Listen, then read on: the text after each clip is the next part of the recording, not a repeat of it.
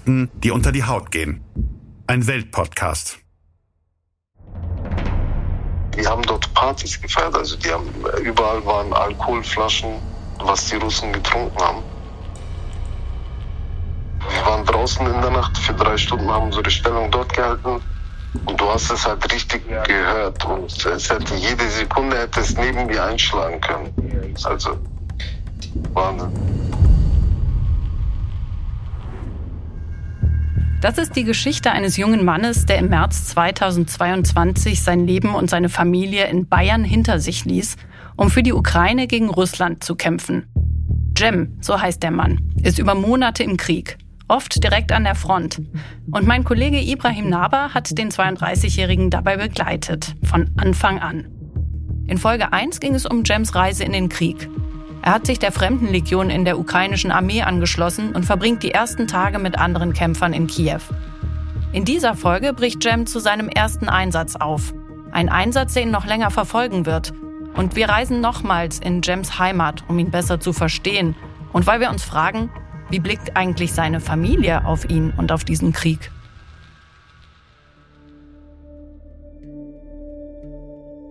Ibra, Jem ist also in der Ukraine angekommen. Wie ist zu diesem Zeitpunkt, drei Wochen nach Beginn der russischen Invasion, die Lage im Land? Ja, ich glaube, die wichtigste Nachricht zu diesem Zeitpunkt ist eigentlich, die Ukraine existiert noch.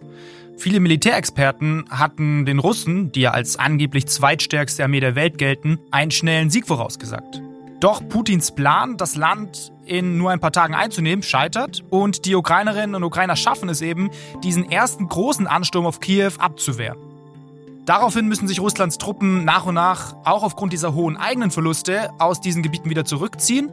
Und die ukrainischen Soldaten haben die Chance, diese Kleinstädte und Dörfer, die die Russen ja zuvor besetzt hatten, wieder einzunehmen.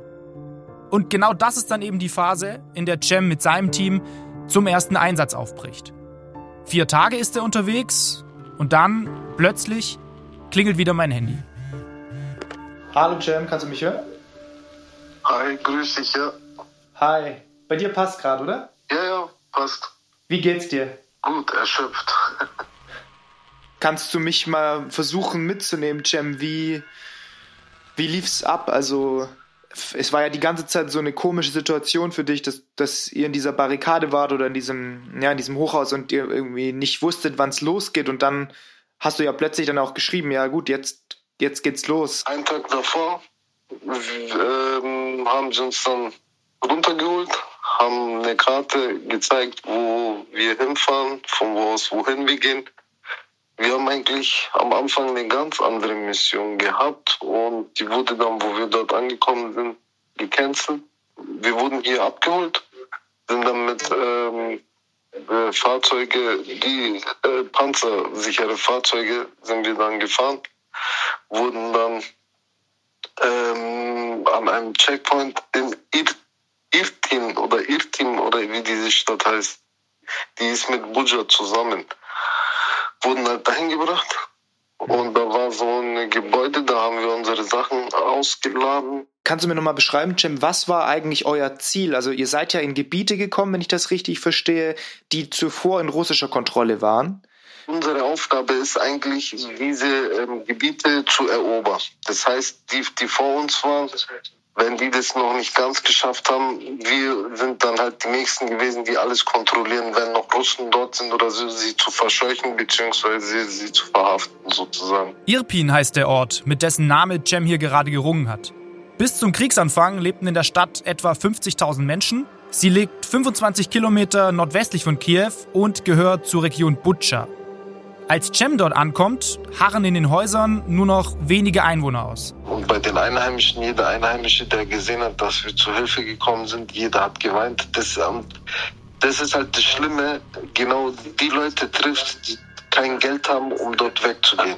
Das sind alte Leute oder Leute, die kein Geld haben, die trifft es halt immer im Leben. Und genau diese Situation gibt es halt hier auch. Und dann sind wir gestern, sind wir dann direkt rein, wo die Russen waren.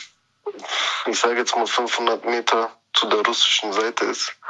Ähm, waren dann dort in einem Haus, um die Lage zu checken, ob dort in dem Viertel noch Russen sind.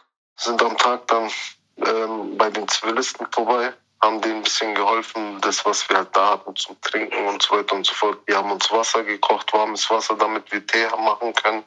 Oder haben uns Tee gegeben, haben uns Kartoffeln gegeben, Zwiebeln gegeben. Ja, und haben uns halt mit denen ein bisschen unterhalten, wie was Sache dort in der in dieser Viertel ist. Dann haben die gesagt, ja okay, wir haben nachts hier Lichter gesehen.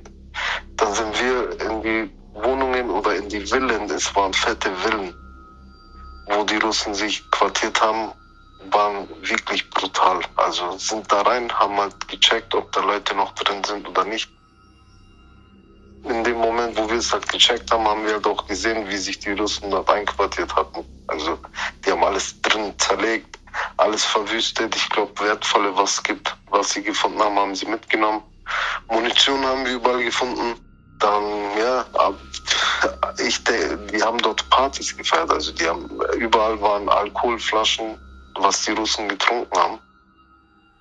Gab es irgendwie so eine Begegnung, Cem, die bei dir sehr Eindruck hinterlassen hat, die dir noch in Erinnerung bleiben wird? Ja, eine war sehr krass und das war, ähm, ich bin sehr tierlieb, sag ich jetzt mal. Hört sich zwar vielleicht blöd an oder so. Ich liebe Hunde. Mhm. Und ich habe einen Hund gesehen, so ein Babyhund, was neben einer Leiche, also neben einem toten Hund lag und hat die ganze Zeit geweint. Anscheinend war das die Mutter. Und das Babyhund lag halt neben dem und hat die ganze Zeit geweint, hat die ganze Zeit an ihrem Ohr gepackt, so als indem er oder sie sagen wollte, ja, steh auf, steh auf.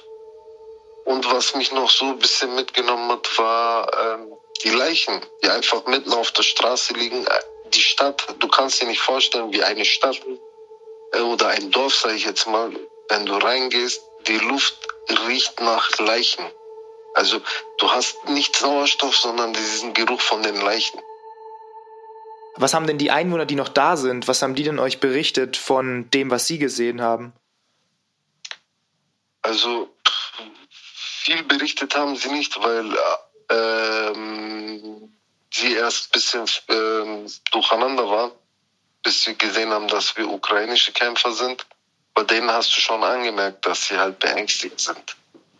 Und die, die halt den Russen begegnet sind, sind halt ähm, teilweise in Ruhe gelassen worden, weil sie gesagt haben, sie haben kein Problem mit den Russen. Und die Russen haben halt zu denen angeblich gesagt, ja, wir wollen auch keinen Krieg und bla bla bla und so weiter und so fort.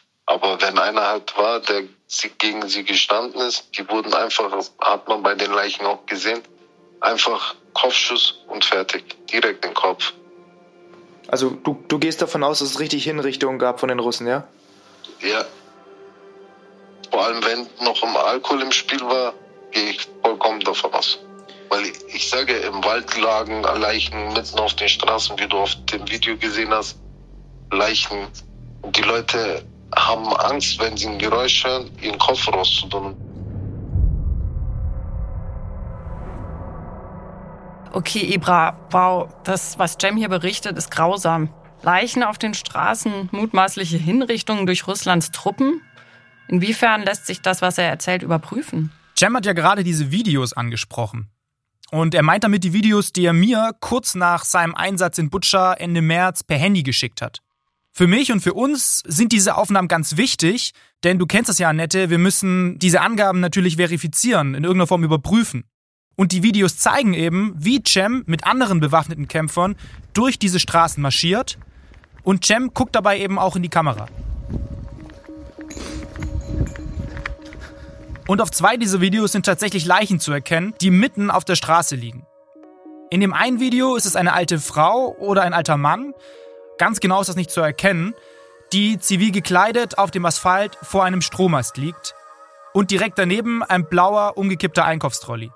Auf dem anderen Video liegt ein Mann auf dem Rücken mit ausgestreckten Armen und Beinen an einer Kreuzung und über seinen Beinen liegen Reste eines Wellblechdaches.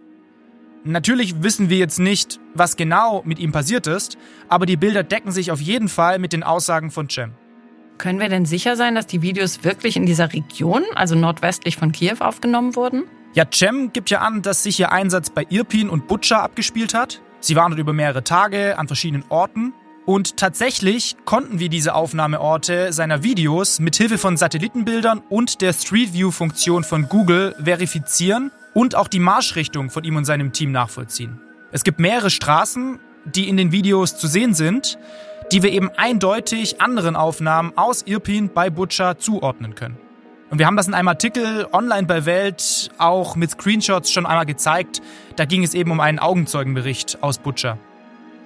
Für mich war dieser Moment dann wirklich krass. Das war Anfang April, also nur ein paar Tage später, als der Name Butcher plötzlich überall weltweit in den Medien auftaucht.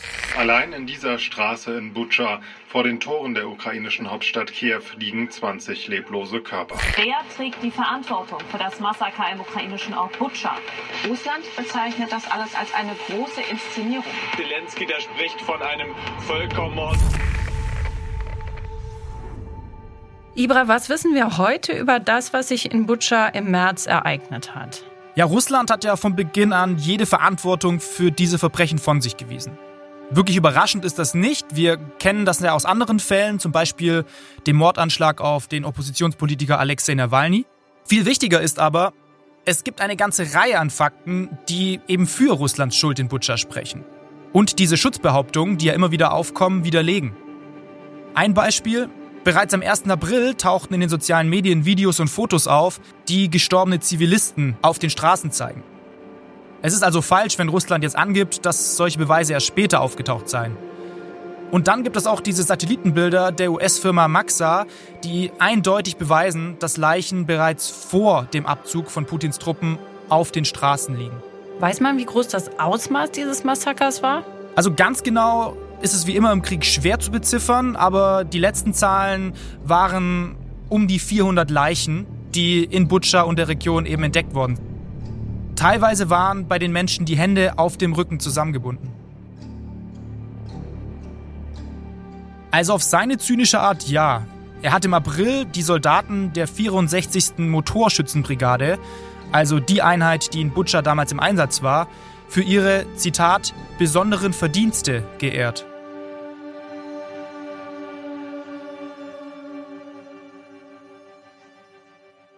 Jem ist also mehrere Tage in den Orten um Butscha unterwegs. Und auch wenn sich die Russen aus einigen Gebieten da schon zurückgezogen haben, ganz weg sind sie noch nicht. Wir waren draußen in der Nacht für drei Stunden, haben unsere Stellung dort gehalten. Und du hast es halt richtig gehört. Und es hätte jede Sekunde hätte es neben mir einschlagen können. Also ein paar Tage davor in dem großen Gebäude waren, ist auch 50 Meter neben uns, haben wir richtig gesehen, ist eine eingeschlagen. Die fliegen einfach wild rum. Seht ihr diese Gefahr kommen? Nee, wir hören's.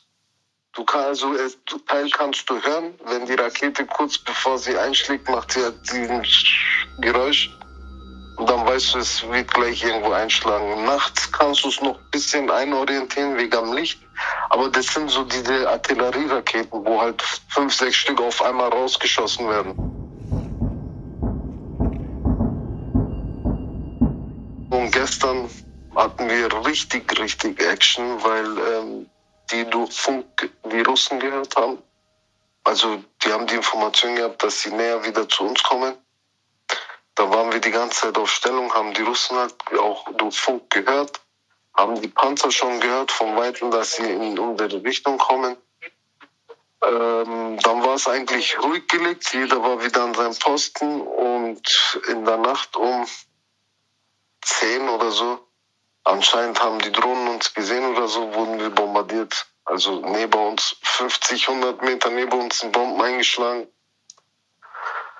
Ja, und daraufhin haben wir draußen uns eingepostet für drei Stunden, haben halt die Lage gecheckt, ob sie doch kommen oder nicht, weil im Wald, das war so ein Waldgebiet, waren Lichter. Das waren aber dann Zivilisten. Ja, und heute früh haben wir uns dann auf dem Weg wieder zurückgemacht, zu Fuß, bis zu diesem Punkt, wo sie uns abgelassen haben. Jem kommt dann also wieder auf die Militärstützpunkt in Kiew an. Ich habe da schon gemerkt, dass er all das, was er da in Butcher erlebt und gesehen hat, erstmal sacken lassen muss. Ich glaube, das ist menschlich, das würde wahrscheinlich jedem von uns so gehen. Und dann wartet natürlich auch die Familie in Bayern auf ein Lebenszeichen. Normalerweise war Handyverbot und wo wir ähm, gewusst haben, es ist sicher, Dann haben die gesagt, okay, hey, wisst ihr was, tut eure Handys raus, schreibt eurer Familie, sagt denen mal Hallo, uns geht's gut und fertig. Ich habe da eigentlich nur meiner Frau Bescheid gegeben. Ich habe erst heute mit meinen Eltern geredet und meine Frau war froh, dass ähm, ich halt kurz mal Bescheid gegeben habe. Mhm. Sie hat halt auch viel zum Erzählen, wie zum Beispiel heute haben wir halt viel telefoniert, werden jetzt dann nochmal telefonieren und und und. Man merkt halt, dass sie schon dieses Ding vermisst hat, das Telefonieren, weil hier, wo ich hier war, habe ich ihr jeden Tag angerufen. Mhm. Und dann auf einen Schlag ist vier Tage nichts oder drei Tage.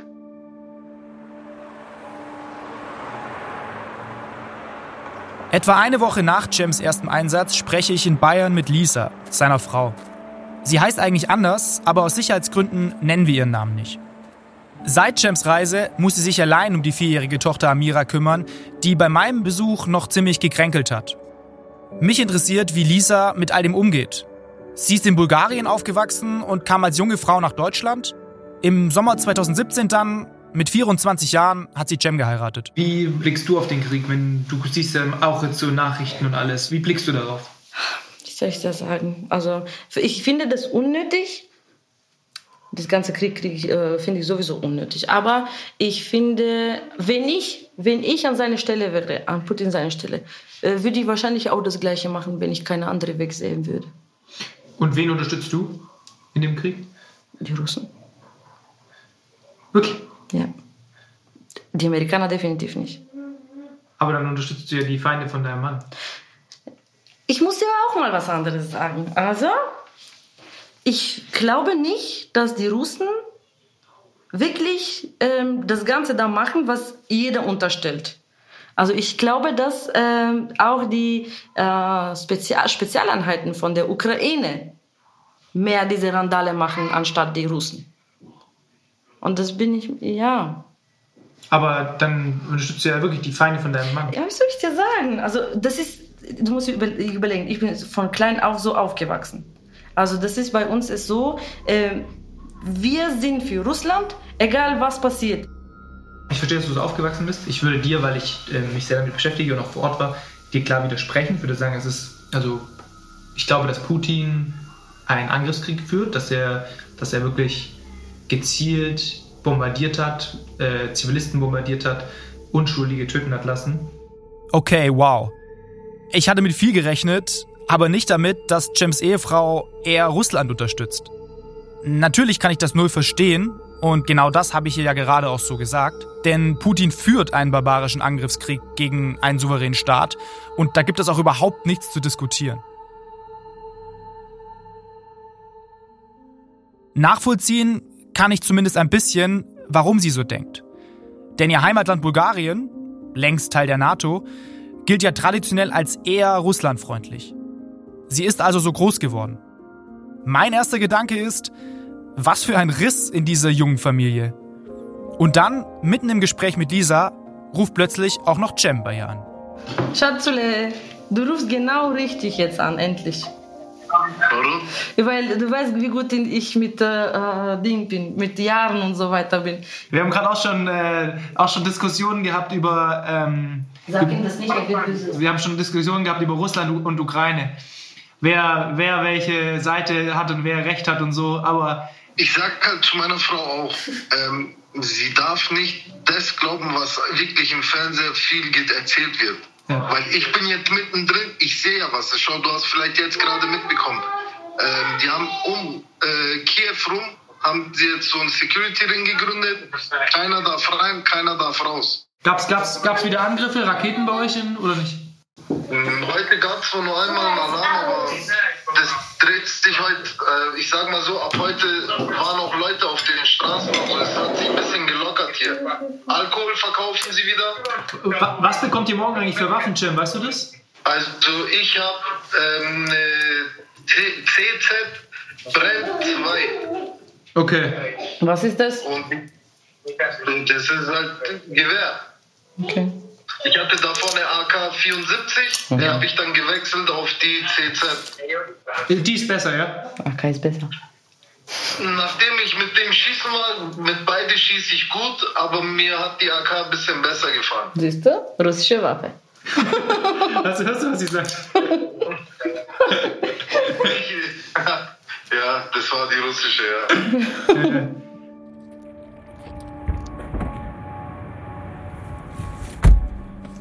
Nach unserem Gespräch nimmt mich Lisa in ihrem Auto mit zu Jems Familie. Sie wohnen nur ein paar Minuten von ihrer Wohnung entfernt. Okay, und dann dort treffen wir also erstmal ähm, Jems Eltern und wahrscheinlich auch seine Brüder. Mal sehen, weil die arbeiten ja alle Nachtschicht. Also nein, der größte, äh, der größere Bruder arbeitet auch Nachtschicht wie sein Vater, aber der andere macht ja jetzt noch gerade Ausbildung. Also der ist ja gerade 18 geworden.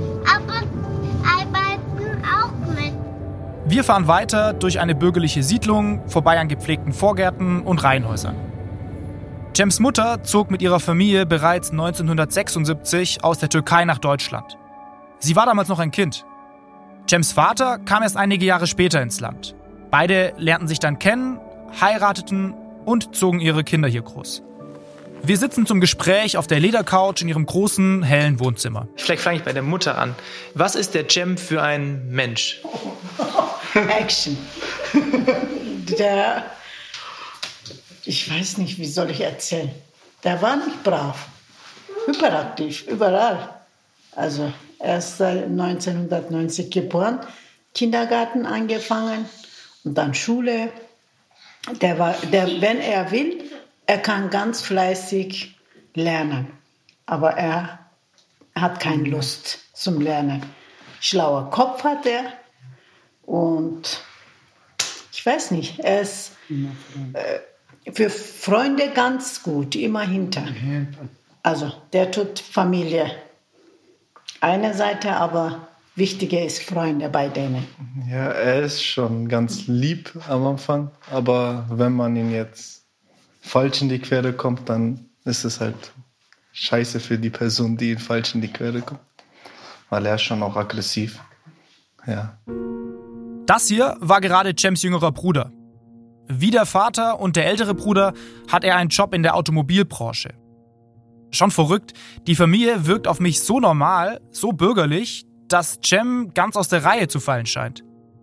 Und irgendwie, so erzählt es mir zumindest auch der ältere Bruder Jan, tut er das auch. Also es ist sehr komisch, ich weiß es. Also ich könnte das nicht, ich verstehe das auch nicht, weil ich könnte nicht einfach da irgendwo hingehen, ohne zu wissen, so wie läuft was ab oder ich meine, da ist ja, ich glaube, jeden Tag etwas anderes. Du weißt ja nicht, wo schläfst du oder wo machst du was oder wo, wie läuft es ab. Ich, ich bin da gar nicht so. Er ist ganz anders. Also ich, keine Ahnung, ich bin da eher zurückhaltend. Ich könnte das nicht. Ja, wir sind schon auf ihn stolz. Also die, die zwei Brüder hätten sie nicht so gemacht. Also der, ich, der ist ganz anderer Mensch. Er ist schon, also er, er ist schon ein guter Mensch, nicht schlecht. Dieser Moment, als Jim euch das erzählt hat, ich fahre in die Ukraine, wie, was, wie war das für euch? Also in einem Tag hat er gesagt, ich gehe. Ich habe mein Ticket. Ich flie, also gehe ich jetzt U-Bahn. Der hat gesagt, sag nicht meinem Papa, ich rufe da, weil er glaubt nicht mehr. Wenn ich dort bin, dann rufe ich an. Also ich will nicht, dass er mich Sorge macht. Trotzdem macht Papa Sorgen. Also ist schon schwer.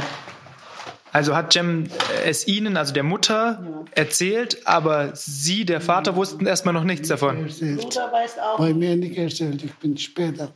Also keiner weiß das. Ja. Ich habe gedacht, der macht Spaß. Und dann hat äh, diese Ticket gezeigt, dass er heute 10 Uhr im Bahnhof geht mit Zug. Und ich gesagt, ja, okay, du hast alles gemacht, entscheidet. Gott soll dich schützen. Also was soll ich sagen? Haben Sie noch versucht, ihn quasi davon abzuhalten? Nee, also nein, er ist schon genug alt und er weiß, was er machen will. Er hat gesagt, ich habe Gefühl, ich muss dort sein. Ich weiß nicht. Dann habe ich mir gedacht, ja, Gott soll schützen. Mehr kann ich nicht machen. Ich kann nichts finden. Oder? Also ich habe schon immer Angst, wenn ich nicht erreiche oder wenn er uns nicht anruft. Schon gefährlich.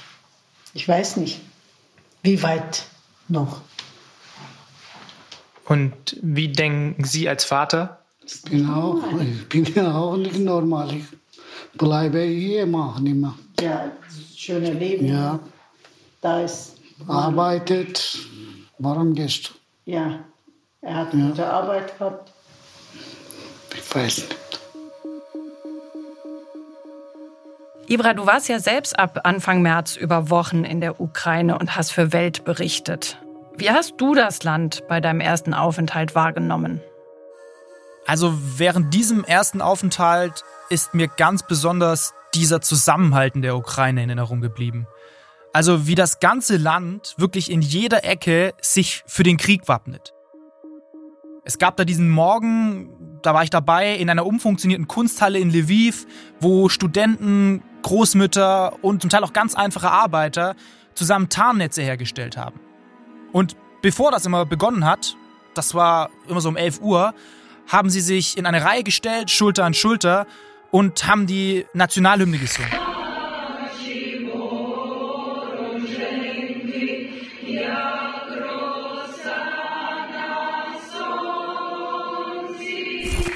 Bestimmt hatten auch dort einige Angst, klar. Aber zumindest nach außen haben sie das nicht gezeigt. Ich habe in der Kunsthalle eine alte Frau kennengelernt, die mir sagte, das hier ist mein Land, meine Heimat, ich gehe hier nicht mehr weg, selbst wenn Putin jetzt Atombomben wirft. Und ganz ähnliche Bilder habe ich dann eben auch Wochen später in Odessa, also im Süden der Ukraine, erlebt. Dort produzierten sie auf dem Gelände einer Brauerei Molotow-Cocktails. Voller Stolz haben sie mir das dann vorgeführt und wirklich jeder wollte damit anpacken. Das ist wirklich beeindruckend, wenn du dazu schilderst, wie entschlossen sich die Leute anhören. Ja, genau das war eben auch mein Eindruck. Ich glaube, diese frühen Erfolge in der Schlacht um die Hauptstadt Kiew haben die Menschen beflügelt damals. Das war ganz wichtig für die Moral. Und auch bei Cem und seiner Truppe nehme ich zu diesem Zeitpunkt vor allem Optimismus wahr. Sie haben wirklich daran geglaubt, die Russen aus dem Land jagen zu können. Und wie ging es jetzt nach dem ersten Einsatz für Cem weiter? Also Anfang April verbringt er die ersten Tage noch mit seinen Kollegen auf dieser Militärbasis in Kiew. Da lernt sich das Team noch ein bisschen besser kennen und sie haben auch Zeit, sich eben auszuruhen nach ihrem Einsatz. Cem schickt mir in dieser Zeit ein Bild, auf dem er und ca. 25 Soldaten posieren. Sie tragen ihre Waffen und manche schwenken auch ihre Landesfahnen. Ich sehe auf dem Foto eine rumänische Flagge an der Wand, davor Frankreich, Kanada und Litauen. Und gleichzeitig heulen noch immer fast jeden Tag in Kiew die Sirenen zum Luftalarm auf. Und immer wieder schlagen eben auch russische Bomben in Wohnvierteln ein. Aber langsam wird selbst dieser Alarmzustand irgendwie Alltag. Cem schickt mir ein Video, wie er und seine Kameraden einen Ausflug in Kiew machen. Sie werden in eine Art Museum geführt und Cem posiert kurz darauf vor einem türkischen Restaurant. Ein kleiner Gruß an seine Familie in Deutschland. Und dann, nach ein paar Tagen, meldet sich Cem bei mir per Sprachnachricht mit Neuigkeiten. Grüß dich. Ich hoffe, dir geht's gut. Ähm, also wieder eine neue Info, dass wir unseren Aufenthaltsplatz ändern. Das heißt, wir ziehen von hier, von Kiew nach ähm, Nikolaev. Und da soll halt auch so ein Gebäude sein, wo wir unterkommen können und werden dann komplett anscheinend dort bleiben, da sich ja die Russen jetzt von dort ähm, rausziehen, dass wir sie halt antreiben, dass es schneller geht. Das soll für die erste Truppe schon morgen losgehen. Wie so oft verzögert sich Cems Abreise erstmal um ein paar Tage. Dann aber, Mitte April, bricht er tatsächlich aus Kiew zum neuen Einsatz im Süden auf. Er schickt mir ein Video aus dem Auto mit anderen Soldaten, als sie gerade im Militärkonvoi über eine Landstraße Richtung Mikolajew fahren.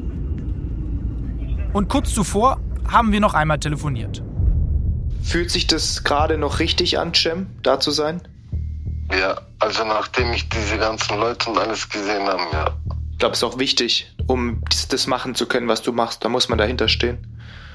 Ja, weil ich kann nicht nach zwei Wochen sagen, du wäre ich doch nicht gekommen, weil wenn ich damit anfange, dann kannst du vergessen. Dann kommst du mit deinem Kopf nicht klar. Das war Jem, Ein Deutscher kämpft in der Ukraine. Teil 2. Butscha, der erste Einsatz. Eine vierteilige Reihe von Ibrahim Naber. Und in der kommenden Woche dann Teil 3.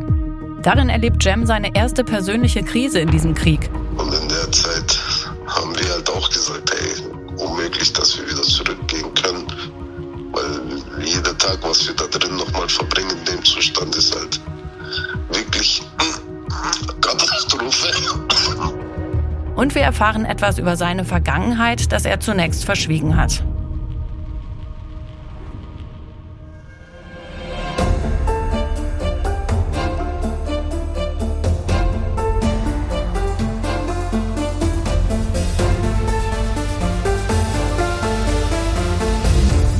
Dicht dran. Geschichten, die unter die Haut gehen. Ein Weltpodcast. Jem. Ein Deutscher kämpft in der Ukraine. Ein Podcast von Ibrahim Naber.